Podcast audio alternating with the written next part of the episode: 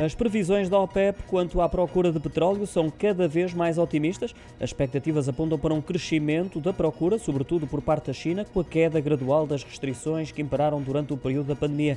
É o que diz o relatório mensal divulgado hoje pela Organização dos Países Exportadores de Petróleo.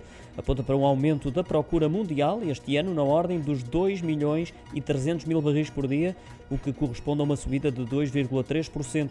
Como disse, contará com um importante contributo da China. De acordo com as previsões, a procura do petróleo deve crescer para 710 mil barris este ano, superando as estimativas iniciais que apontavam para 590 mil.